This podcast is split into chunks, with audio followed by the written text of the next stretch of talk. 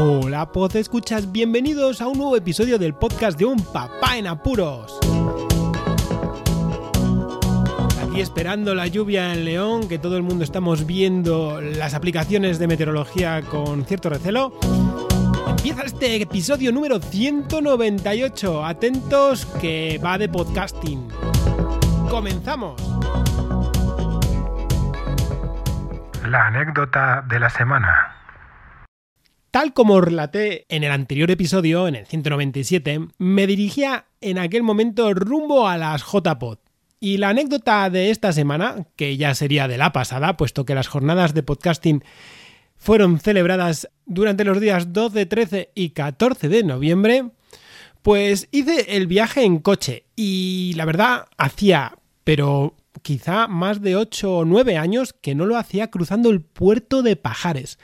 En un momento hubo un camión que iba bajando el pobre y claro, hay que tirar de motor porque si no los frenos se calientan como el infierno. Íbamos a 25 y casi me dan ganas de dejar el coche que, que bajase solo y hacer unas fotos porque aquello mola mucho, ¿qué queréis que os diga? Así que la anécdota de la semana, mi reencuentro con el puerto de Pajares yendo a las JPod.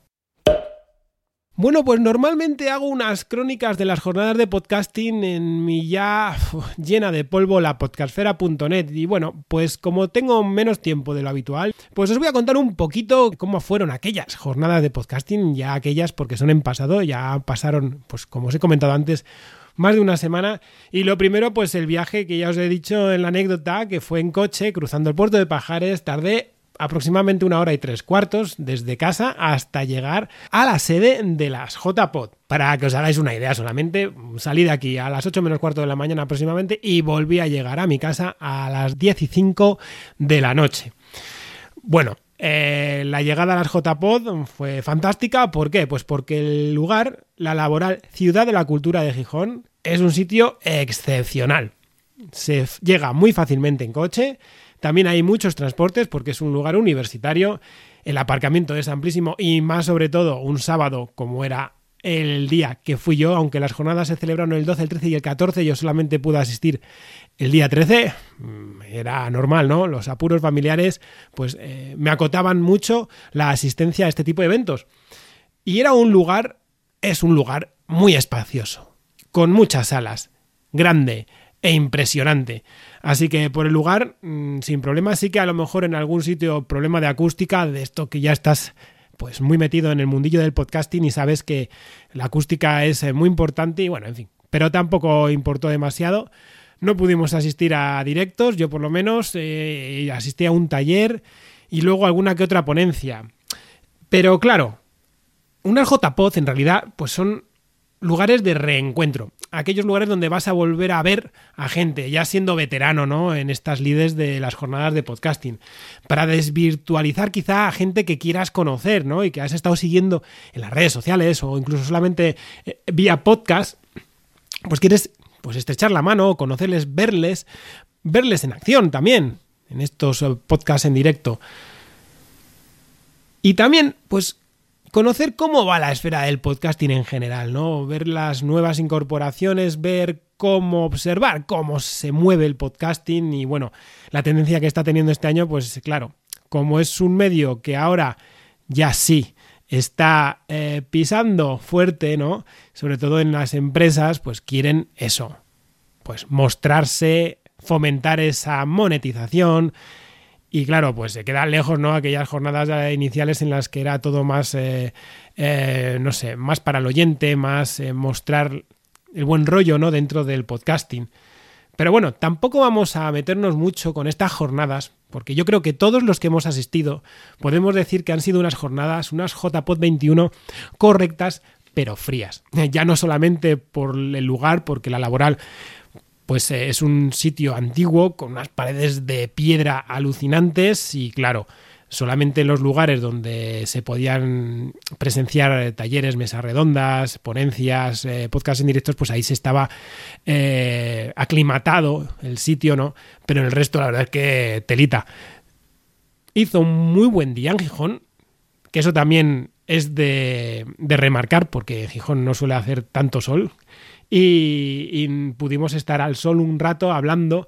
¿Qué pasa? Que claro, mm, digo lo de correctas pero frías, correctas porque tuvieron que sacar de lo que había, pues lo que han sacado, ¿no? En el 2020 se intentaron realizar estas jornadas en marzo, por no pisar otro evento que coincidía en fechas similares. Pero no se pudo hacer por esto. ¿Por qué? Pues por la pandemia, la COVID-19, pues hizo que se pospusieran estas jornadas y al final lo que se tuvo que hacer para quitar el gusanillo y verdaderamente mover este mundo del podcasting es hacerlas de forma virtual. De forma virtual también rondando mediados de noviembre del año pasado 2020. Unas jornadas virtuales, pues bueno, que son virtuales, ¿no? Nosotros también como, bueno, yo os comento, soy vicepresidente de la Asociación de Escucha de Podcasting y también tuvimos un cambio de imagen, hicimos un vídeo, eh, mostramos eh, la entrega del premio de forma virtual para que todo el mundo también pudiera eh, acceder a los galardones, pero eran virtuales y había que hacerlas presenciales. Y este año pues lo consiguieron, consiguieron llevar a cabo estas jornadas de podcasting, pero claro, entre que los patrocinadores ya estaban renqueando segurísimamente, se notó que hubo una disminución de ponencias, eh, podcast en directo, de actividades en general, ¿no? Con respecto a lo que ya se tenía planeado. Claro, todo tiene un coste en esta vida y el, dinero en este caso, cuando son unas jornadas y cuando son eventos sin ánimo de lucro, lo que no se debe hacer jamás es rascarse el bolsillo porque no se debe. Se tendrían que realizar este tipo de eventos sin ningún problema económico, pero es lo que hay, ¿no? Entonces, bueno, entre la pandemia, como os digo, el dinero, el lugar que era muy amplio, la poca gente que ha venido por unos motivos u otros, pues hicieron que fueran unas jornadas bastante desangeladas. Si queréis informaros, todavía está tanto el programa como todo lo que se ha ido viendo y lo que han podido ir colgando en la página web de las jornadas de podcasting jpod.es. Como un veterano en esto del podcasting, lo que quiero es reencontrarme con conocidos y ahí pude pude reencontrarme con muchos conocidos, darles abrazos, ver cómo disfrutaban y recogían premios, que también es una cosa importante tomar café con ellos, ¿no? También quieres pues conocer los nuevos movimientos y las tendencias del podcasting cómo van, ¿no? Lo que ves desde fuera y luego lo que se muestra y también pues algunos datos que pueden mostrar algunas empresas, ver las nuevas generaciones, ¿no? Cómo va dándose el relevo en el podcasting y cómo quieren o cómo tratan a los oyentes, que es una parte que luego hablaré, que es bastante importante. Yo creo en esto del podcasting, ¿vale? Como vicepresidente de Asespot, pues había que también tener algún momento en el que organizar un pelín, solo un pelín, porque, bueno, eh, el premio de Asespot es solo uno, es el premio al mejor podcast que lo otorga el público, nosotros solamente somos meros intermediarios.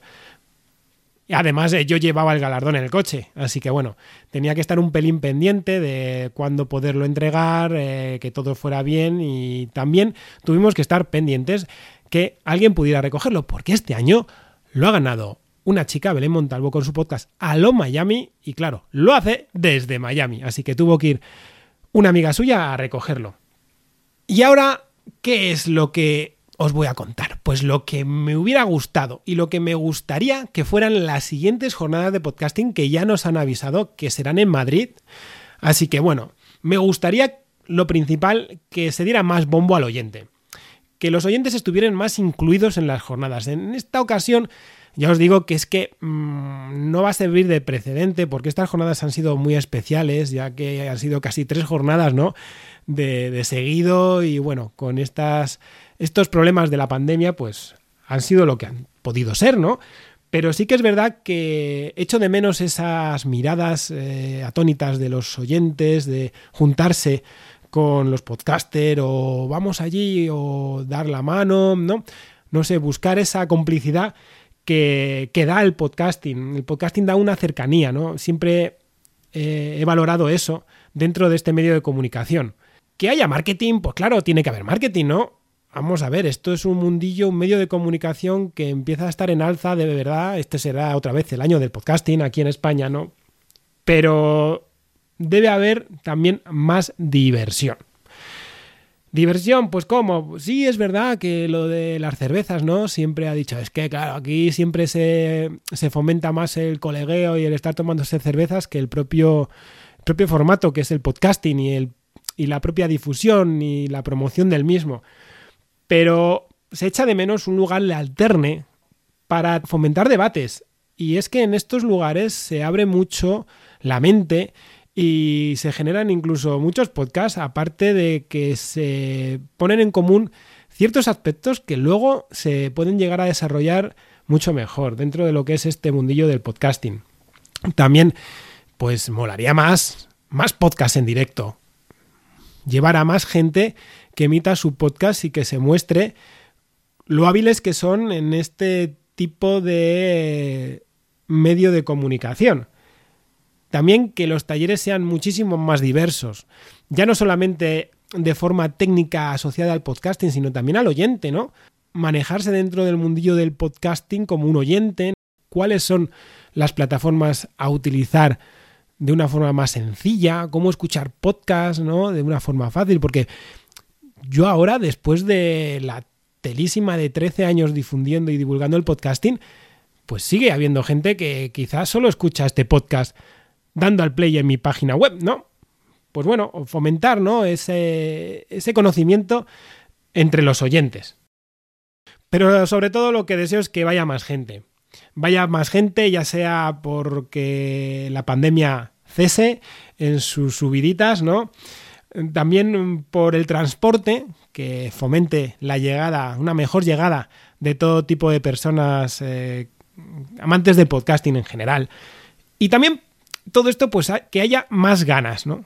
Que, la gente venga por ganas de ver, de observar, de escuchar, de asistir. Hay que incentivar un poquito mejor estas jornadas para que sean mejores y plurales, que no solamente estén orientadas a una de las partes de este mundo, lo que está delante del micrófono, ¿no? Sino también a los auriculares y a los altavoces, que se note desde fuera que merece la pena asistir a este tipo de jornadas. Y nada más, eh, aunque haya sido un poco criticable, esta vez no pude hacer tampoco mi mojadura en tanto en cuanto a los premios de podcasting, estoy muy liado.